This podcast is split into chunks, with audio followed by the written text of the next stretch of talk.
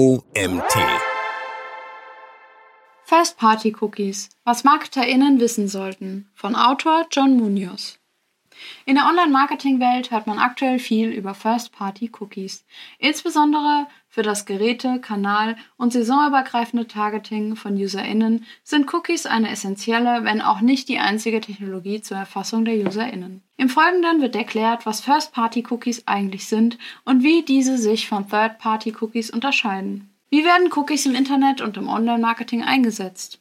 Cookies werden im Internet genutzt, um Informationen oder zum Beispiel einen Zustand temporär auf den Client zu speichern. Diese bleiben bis zu einem vorgegebenen Ablaufdatum oder bis sie vom User oder von der Userin oder vom Browser gelöscht werden. Grundsätzlich haben Cookies nicht Marketing, nochmal bitte. Grundsätzlich haben Cookies nichts mit Marketing per se zu tun. Sie werden verwendet, um die Benutzererfahrungen zu verbessern, indem sie Informationen wie beispielsweise den Inhalt des Warenkorbs oder die Login-Daten des Benutzers oder der Benutzerin speichern. Cookies enthalten unter anderem folgende Informationen und können auch vom User oder von der Userin in seinem oder ihrem Browser über die Browser-Tools ausgelesen werden. Name, Bezeichnung des Cookies, Wert, Gespeicherte Informationen im Cookie. Domain, Domain, die den Cookie eingesetzt hat. Läuft ab, Datum, wann die Cookies ablaufen. Tracking-Tools wie Google Analytics nutzen diese auch, um Interaktionen und Seitenaufrufe einer Session oder einem Besucher, einer Besucherin zuzuordnen. In Werbenetzwerken, zum Beispiel über Google Ads, werden häufig Third-Party-Cookies verwendet, um den oder die UserInnen über unterschiedliche Domains, die Teil des Netzwerks sind, zu identifizieren. Dies erlaubt zum Beispiel das Surfverhalten, also Domains, die ein oder eine UserIn besucht hat, um daraus ein User-Profil zu erstellen, welches die Netzwerke Werbetreibenden zur Verfügung stellen. Dieses kann im Anschluss genutzt werden, um UserInnen zu targeten, mit zielgerichteter Werbung zu bespielen. Das größte Werbenetzwerk ist das von Google. Wie unterscheiden sich First-Party, Second-Party und Third-Party-Cookies voneinander? Im Gegensatz zu First-Party-Cookies werden Third-Party-Cookies von einer anderen Domain als der Webseite, auf der wir gerade surfen, gesetzt. Diese Cookies werden hauptsächlich für das Tracking von NutzerInnen über mehrere Webseiten hinweg genutzt und ermöglichen personalisierte Ads, also beispielsweise Remarketing.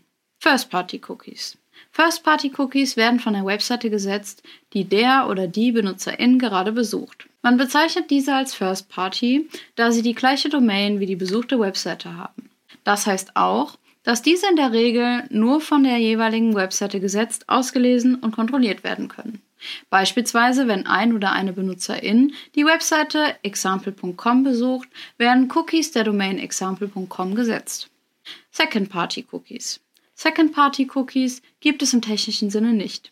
Es sind Cookies, die von einer anderen Domain als die besuchte Webseite gesetzt sind, aber im Zusammenhang mit dieser stehen. Beispielsweise können Cookies von partner.com gesetzt werden, wenn ein oder eine Benutzerin die Webseite example.com besucht hat, wenn example.com und partner.com eine Kooperation haben. Technisch gesehen sind die Second-Party-Cookies aber das gleiche wie Third-Party-Cookies. Third-Party-Cookies werden von einer dritten Domain gesetzt. Man spricht auch von einem Drittanbieter. Sie werden hauptsächlich gesetzt, um Targeting oder Tracking durchzuführen. Beispielsweise, wenn ein oder eine Benutzerin die Webseite example.com besucht, könnten Cookies von advertising.com gesetzt werden, die nicht offensichtlich im Zusammenhang mit example.com stehen. Um sicher zu sein, kann man in den Browser-Einstellungen nachschauen, welche Cookies auf dem Computer gespeichert sind und von welcher Domain sie stammen. Üblicherweise wird zwischen Third-Party-Cookies und Second-Party-Cookies nicht unterschieden. Man spricht in beiden Fällen von Third-Party-Cookies.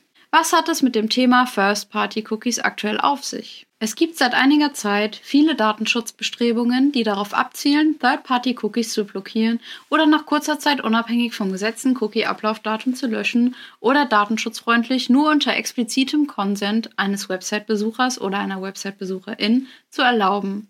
Dies verursacht viel Aufmerksamkeit in der Marketing- und Werbebranche, weil dadurch die Genauigkeit des Targetings für Werbetreibende sinkt, was auch zu höheren Werbekosten führen kann. Auch insgesamt im Tracking, also der Datenerfassung des Userverhaltens auf einer Seite, muss eine geringere Datenqualität in Kauf genommen werden, weil Daten eines Website-Besuchers oder einer Website-Besucherin nicht so erfasst werden dürfen, dass die Daten in Sessions oder BesucherInnen zusammengefasst werden können.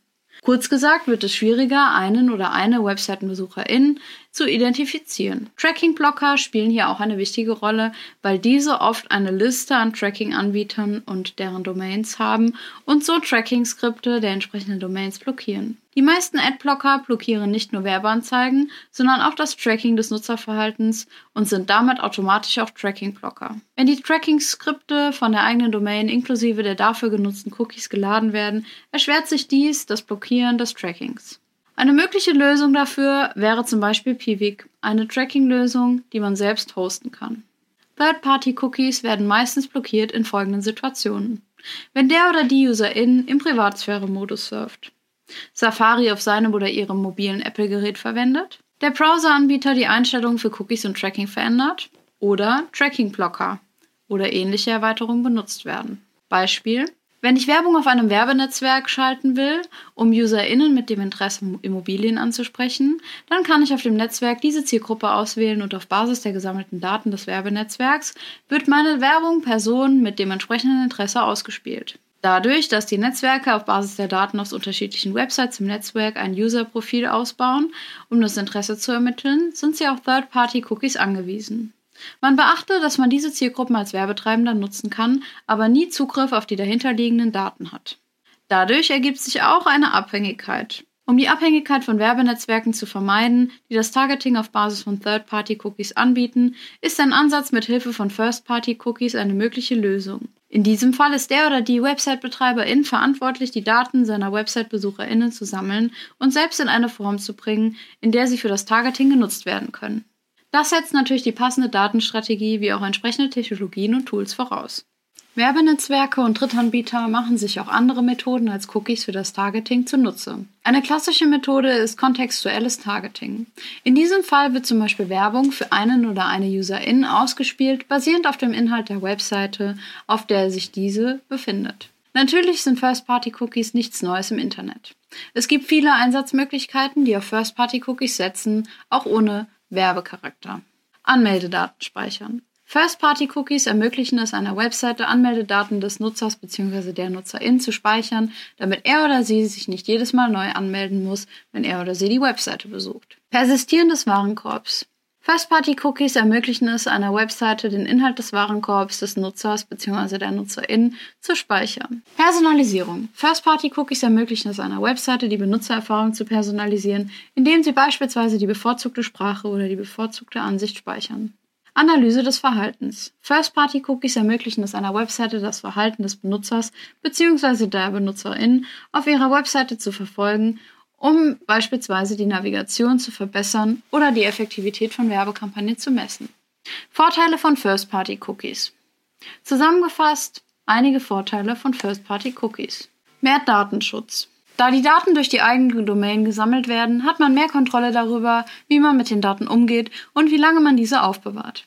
Mehr Kontrolle. Da man die Rohdaten selber besitzt, lassen sich eigene Analysen auf Basis der Daten durchführen. Bessere Datenqualität. Da First-Party-Cookies nicht automatisch durch Tracking-Blocker unterbunden werden, steigt die Datenqualität im Vergleich zu Third-Party-Cookie-Daten. Wettbewerbsvorteil. Durch die Nutzung eigener Intelligenz auf Basis der eigenen Daten kann man einen Wettbewerbsvorteil schaffen, da zum Beispiel Zielgruppendaten auf Basis von Third-Party-Daten auch Wettbewerbern zur Verfügung stehen. Brauche ich einen Consent für First-Party-Cookies? In einigen Ländern, wie zum Beispiel in der EU, ist diese Art von Cookies von der Pflicht zur Einholung von Einwilligungen ausgenommen, wenn sie für die Funktionsfähigkeit der Webseite unerlässlich sind. Daher hängt die Frage, ob man einen Consent braucht, vom Einsatzzweck ab. Wenn die First-Party-Cookies für die normale Funktionalität einer Webseite gebraucht werden, wie zum Beispiel für die Warenkorbfunktion eines Online-Shops, dann braucht es keine Zustimmung. Nutzt man First-Party-Cookies für eigene Werbe- oder Marketingzwecke, ist die Einholung des Konsens sehr wohl erforderlich. Am besten aber noch einmal hier den oder die DatenschützerInnen des Vertrauens fragen. Es ist jedoch immer wichtig, darauf zu achten, dass man transparent über die Verwendung von Cookies informiert, welche Daten gesammelt werden und wie sie verwendet werden. Auch wenn es keine explizite gesetzliche Anforderung gibt, ist es immer ratsam, die Einwilligung der Nutzerinnen einzuholen, bevor man ihre Daten sammelt und verwendet. Was ändert sich in der Marketingpraxis, wenn ich auf Third-Party-Cookies verzichte? Ohne Third-Party-Cookies ändert sich die Marketingpraxis in einigen wichtigen Bereichen. Einige Dinge, die nicht mehr oder nur eingeschränkt möglich sein können, sind Nochmal bitte. Einige der Dinge, die nicht mehr oder nur eingeschränkt möglich sein können, sind Retargeting, Cross-Site-Tracking und Audience-Segmentierung. Retargeting bezieht sich auf die Möglichkeit, BenutzerInnen auf Basis ihrer früheren Interaktionen mit einer Website auf anderen Websites erneut anzusprechen. Cross-Site-Tracking bezieht sich auf die Möglichkeit, Benutzeraktivitäten auf verschiedenen Websites domainübergreifend nachzuverfolgen, um ein umfassenderes Verständnis ihrer Interessen und Vorlieben zu erlangen. Segmentierung bezieht sich auf die Möglichkeit, Benutzergruppen auf Basis ihres Verhaltens und ihrer Interessen zu segmentieren und gezielte Werbung auszuliefern. Es gibt jedoch einige Alternativen für Advertising und Targeting, die Unternehmen verwenden können, auch wenn sie auf Third-Party-Cookies verzichten.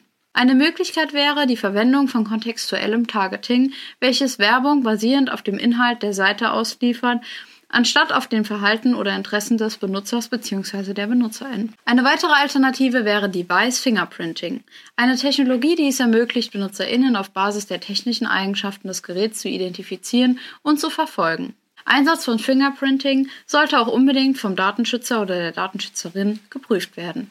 Die oben genannten Möglichkeiten können durchaus auch mit First-Party-Cookies funktionieren. Muss ich komplett auf Third-Party-Cookies verzichten? Ob du komplett auf Third-Party-Cookies verzichten musst oder nicht, hängt von den geltenden gesetzlichen Bestimmungen und Unternehmensrichtlinien ab. Einige Länder, wie zum Beispiel Deutschland, haben Regelungen eingeführt, die das Setzen von Third-Party-Cookies ohne die ausdrückliche Zustimmung des Benutzers bzw. der Benutzerin verbieten, während andere Länder dies nicht vorschreiben. Es gibt auch Unternehmen, die freiwillig auf Third-Party-Cookies verzichten, um die Privatsphäre der BenutzerInnen zu schützen oder um ihre eigenen Datenschutzpraktiken zu verbessern. Es gibt auch die Möglichkeit, dass man Third-Party-Cookies eingeschränkt und stattdessen First-Party-Cookies verwendet, die von der eigenen Webseite gesetzt werden und die für die Funktionalität der Webseite unerlässlich sind. Diese Art von Cookies sind in der Regel weniger invasiv für die Privatsphäre der BenutzerInnen und wird von den meisten Regulierungsbehörden als akzeptabel angesehen. Ausblick auf Zero Cookies, Cookieless. Zero Cookies bezieht sich auf eine Praxis, bei der gar keine Cookies von der Webseite gesetzt werden. Der Vorteil wäre, dass man sich komplett von Drittanbietern unabhängig macht. Dies kann dazu führen, dass einige Funktionalitäten der Webseite eingeschränkt sind, da Cookies in vielerlei Kontexten verwendet werden. Einige Unternehmen und EntwicklerInnen arbeiten jedoch an alternativen Technologien und setzen diese bereits ein. Solche Technologien ermöglichen es, eine ähnliche Benutzererfahrung wie Cookies anzubieten, ohne tatsächlich Cookies zu verwenden. Beispiele hierfür sind browserbasierte Speichermedien wie Local Storage oder IndexDB sowie Server-to-Server-Tracking-Methoden serverseitiges Tracking. Beachte hier, dass für die Verarbeitung von Daten unabhängig von der Technologie ein Consent erforderlich ist bzw. geprüft werden muss, wie man die jeweilige Lösung datenschutzkonform einsetzt. Um Tracking weiterhin zu ermöglichen, setzt man eher auf einfache statistische Daten statt Sessions oder User-Daten oder auf andere Technologien, zum Beispiel Fingerprinting-Methoden. Exkurs Fingerprinting.